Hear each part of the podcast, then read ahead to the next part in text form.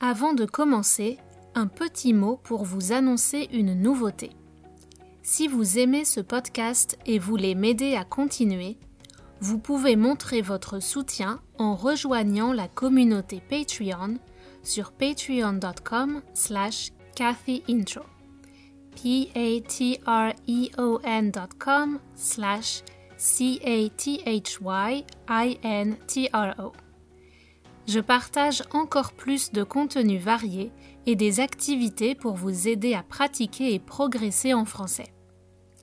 La transcription de ce podcast est disponible sur mon site.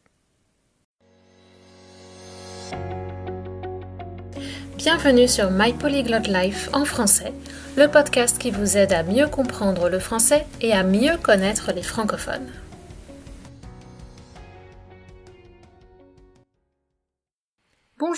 Alors que plus de la moitié des habitants de la Terre sont plus ou moins confinés chez eux et que les avions sont presque tous à l'arrêt, c'est une période où on se pose beaucoup de questions sur l'avenir. Aujourd'hui, je vous propose de réfléchir sur le sujet de l'énergie, qui est une des questions les plus complexes et les plus fondamentales en ce début de XXIe siècle. Comme elle est très liée au thème de l'environnement, c'est aussi bien sûr un sujet qui revient fréquemment dans les examens du DELF, du DALF, du TCF et même du TEF. La question que je me suis posée pour cet épisode était comment produire toute l'énergie nécessaire pour alimenter les activités humaines au XXIe siècle? Si ça vous intéresse d'ailleurs, je vous explique sur ma chaîne YouTube comment j'ai construit le plan de cet épisode pour organiser les idées répondant à ma problématique de départ. Si vous préparez un examen, j'espère que cela vous aidera à mieux vous préparer. Allez, c'est parti. Aujourd'hui, il y a plus de 7,5 milliards d'êtres humains sur la planète. Ce nombre ne cesse d'augmenter et notre consommation d'énergie connaît une croissance exponentielle. Or, nous savons que les ressources naturelles de la planète sont limitées, en particulier celles qui permettent de produire les énergies fossiles qui alimentent toutes nos activités. Les conséquences sur l'environnement sont également dramatiques. Depuis plus de 30 ans, les scientifiques tentent d'alerter les dirigeants et l'opinion publique. Ils annoncent des catastrophes à venir, mais soit on les accuse de jouer les Cassandres, c'est-à-dire d'être trop pessimistes, soit on les ignore pour privilégier la croissance économique.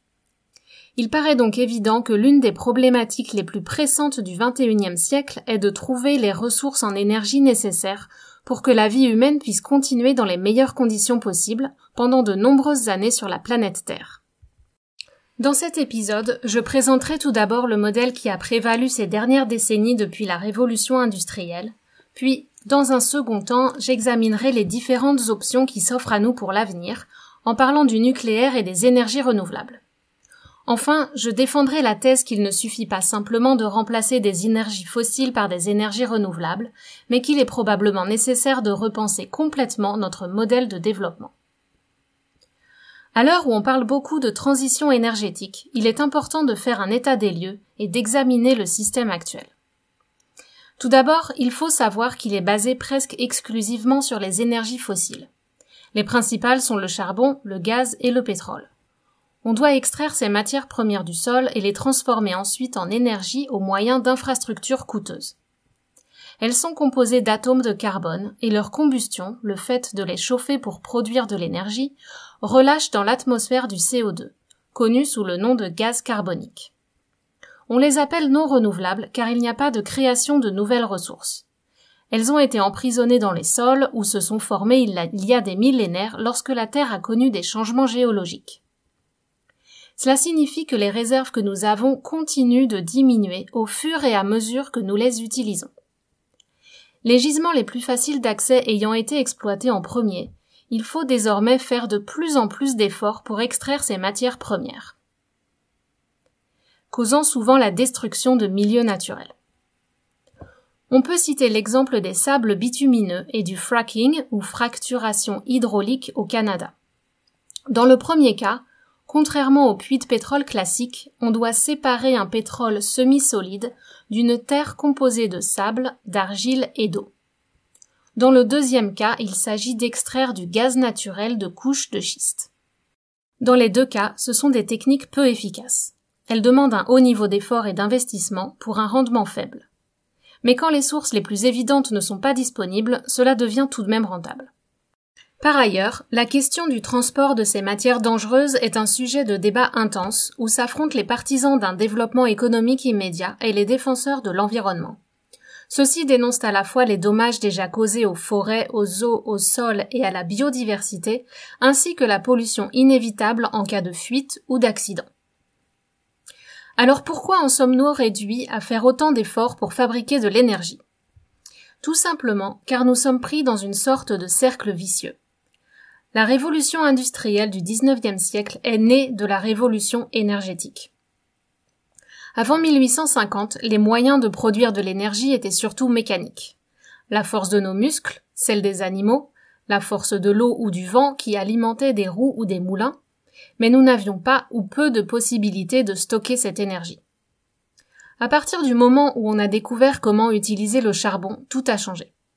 Soudain, on a pu utiliser de petites quantités d'une matière qu'on pouvait facilement stocker pour produire une grande quantité d'énergie. Ensuite, on a apprivoisé le gaz et le pétrole. Ce sont ces nouvelles technologies qui ont permis d'évoluer vers la société que nous connaissons actuellement. L'invention de l'électricité a permis de créer des machines grâce auxquelles on a automatisé certains procédés dans l'agriculture et l'industrie. Ceci a libéré du temps et de plus en plus de personnes ont pu étudier et avoir une chance de créer encore plus de nouvelles inventions. Par exemple, la machine à laver a révolutionné la condition féminine en éliminant le besoin de passer de nombreuses heures à laver les vêtements de toute la famille. Le développement de l'éducation a également permis d'améliorer l'hygiène et les services médicaux. Par conséquent, la mortalité infantile ayant diminué et l'espérance de vie ayant augmenté, la population mondiale a explosé. Le développement économique enregistré depuis la révolution industrielle a favorisé l'émergence d'une classe moyenne dans de nombreux pays. Cette population s'est mise à voyager et à consommer beaucoup. Les industries automobiles, aériennes et du tourisme ont connu un véritable boom. De plus, de nouveaux moyens de transport comme la voiture à moteur, le train à vapeur puis électrique et l'avion ont permis d'accroître la mobilité des populations et les échanges commerciaux. Toutefois, toutes ces nouvelles tendances sont très énergivores et néfastes pour l'environnement. Ainsi, les possibilités offertes par les énergies fossiles et l'augmentation du nombre d'humains sur Terre ont causé une hausse exponentielle de la demande qui n'est pas sans poser problème. Aujourd'hui, pour satisfaire les besoins de toutes les populations, on estime qu'il faudrait 2,7 planètes si le monde entier vivait comme les Français, et jusqu'à 5 planètes si on adoptait tous le mode de vie américain. Des études montrent que les niveaux de pollution actuels causent la mort prématurée de millions de personnes chaque année. Il coûte donc de plus en plus cher de produire une unité d'énergie fossile. On commence aussi à entrevoir la fin des stocks dans quelques dizaines d'années. Alors, quelles sont les alternatives envisagées? Premièrement, une énergie qui compte beaucoup d'adeptes depuis les années 1970 est le nucléaire. En France, depuis la première crise pétrolière, l'État a encouragé le développement de l'énergie nucléaire. Il y a même un slogan célèbre qu'on utilise quand on veut souligner que les Français savent être créatifs. Il dit que on n'a pas de pétrole, mais on a des idées. Aujourd'hui en France, 75% de l'énergie produite est de source nucléaire. C'est le pays où il y a le plus de centrales par habitant dans le monde, mais certains hivers, quand les températures sont basses comme en 2018, c'est tout juste suffisant pour couvrir nos besoins. À l'avenir, selon le modèle actuel, il faudrait donc construire plus de centrales. Mais la population ne voit pas cela d'un bon œil. En effet, se pose tout d'abord le problème de la dangerosité en cas d'accident ou de catastrophe naturelle, comme c'est arrivé à Tchernobyl et Fukushima. Ensuite, les gens prennent de plus en plus conscience de la difficulté de traiter, stocker et ou recycler les déchets nucléaires radioactifs. Pour le moment, on en enterre une bonne partie dans des sites d'enfouissement, mais plus aucune commune, ville ou village ne veut accueillir de tels sites. On rechigne aussi à permettre à tous les pays d'utiliser cette technologie, car il pourrait être détourné à des fins militaires. Le nucléaire n'apparaît pas comme la solution idéale. Pourtant, certains pays comme la Finlande ont choisi de développer cette technologie décarbonée, c'est-à-dire qui ne produit pas de CO2, pour réduire leurs émissions de gaz à effet de serre. Il est difficile de se passer complètement des énergies fossiles ou nucléaires car notre société en dépend pour sa survie. La question de la production d'énergie est complexe. Si on arrêtait le système actuel du jour au lendemain, ce serait l'effondrement certain. Toutefois, le jour du dépassement, le jour de l'année où nous avons consommé toutes les ressources disponibles de la Terre, arrive chaque année plus tôt. Notre consommation globale d'énergie depuis 1950 a été multipliée par 27, et la tendance n'est pas à la baisse. Tous les services que nous utilisons au quotidien, comme les emails, le streaming et le stockage en ligne sur le cloud, sont très gourmands en énergie. Nous multiplions aussi les voyages en avion sans nous préoccuper des ressources que cela demande. Des groupes d'experts internationaux de scientifiques comme le GIEC, groupe d'experts intergouvernemental sur l'évolution du climat, tirent la sonnette d'alarme depuis de nombreuses années. Ce groupe a été créé à la demande des pays membres du G7 en 1988. Il montre que nous devons absolument réduire notre empreinte carbone, c'est-à-dire la quantité de gaz carbonique que nous émettons. Comme les énergies fossiles sont les principales responsables de ces gaz à effet de serre qui accélèrent le réchauffement climatique, nous sommes actuellement dans une période de transition énergétique pour remplacer les hydrocarbures. On vient de le voir, le nucléaire n'étant pas non plus une option possible à l'échelle mondiale, on se tourne vers d'autres procédés. Dès lors, les énergies renouvelables apparaissent comme la meilleure, voire la seule alternative. Voyons maintenant quelles sources on envisage pour fabriquer une énergie durable et écologique, leurs avantages et leurs inconvénients.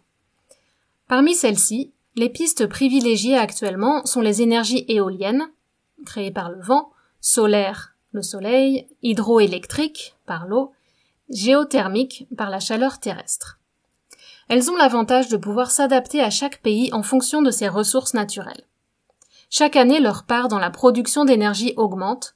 Ainsi, l'objectif en Europe serait de dépasser 30% d'ici 2030. Mais on doit faire face à plusieurs challenges. Tout d'abord à cause des changements climatiques notamment.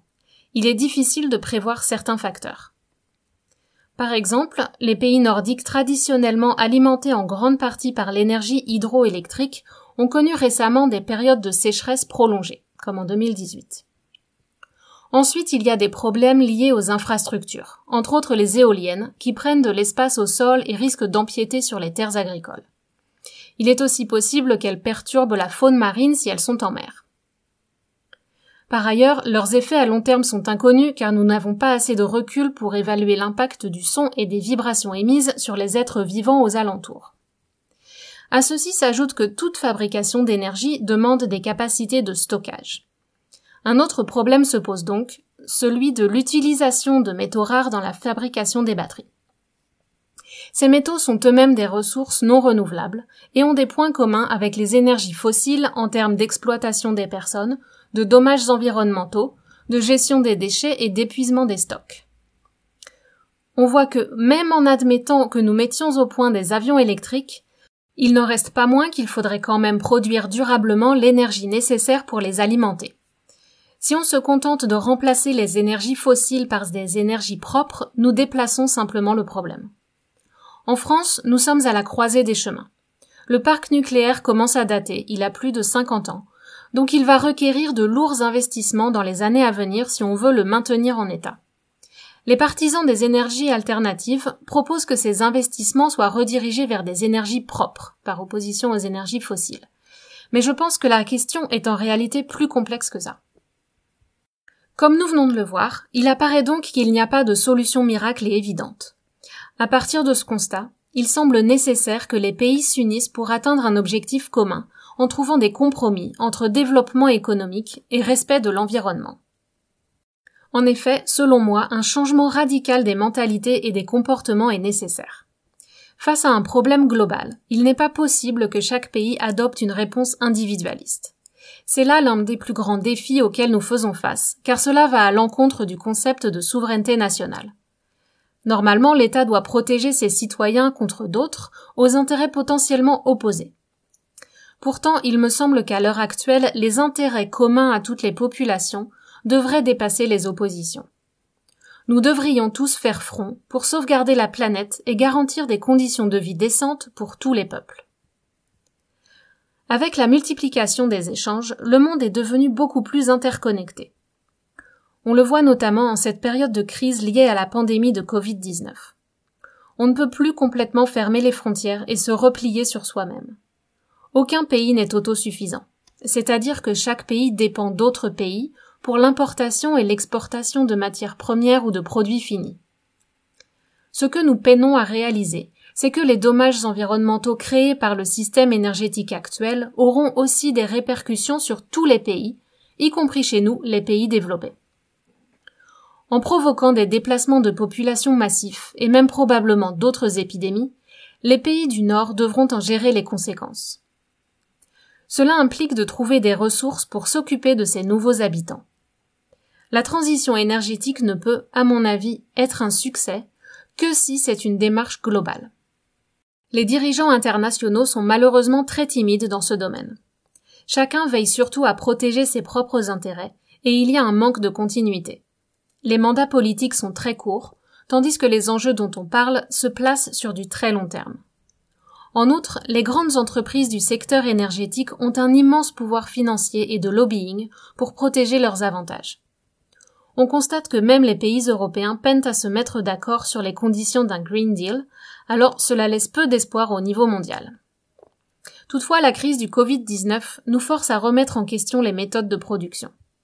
Bien sûr, en ce moment, pour les États, il s'agit d'assurer leur autosuffisance en cas de fermeture des frontières ou de l'arrêt d'industries clés dans les principaux pays producteurs, principalement en Chine et dans le reste de l'Asie.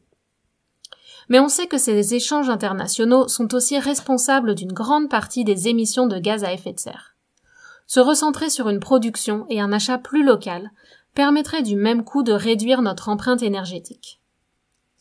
Cela ne signifie pas qu'il faille arrêter tous les échanges, mais il faut les repenser. Pour éviter qu'un seul pays ou un petit groupe d'entre eux domine le secteur de l'énergie, je pense qu'il est essentiel de travailler vers une plus grande coopération internationale avec un organisme indépendant au service de la planète. Il serait notamment chargé de piloter une vraie transition énergétique. Pourquoi pas même envisager de créer un droit d'ingérence environnementale?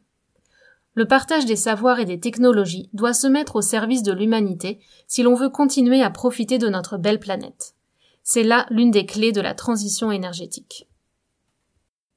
Face à la difficulté de mettre en place un système international, il paraît plus probable que dans l'immédiat, les changements se produisent au niveau local et individuel. L'un des points primordiaux de la transition énergétique est la recherche de l'efficience maximale.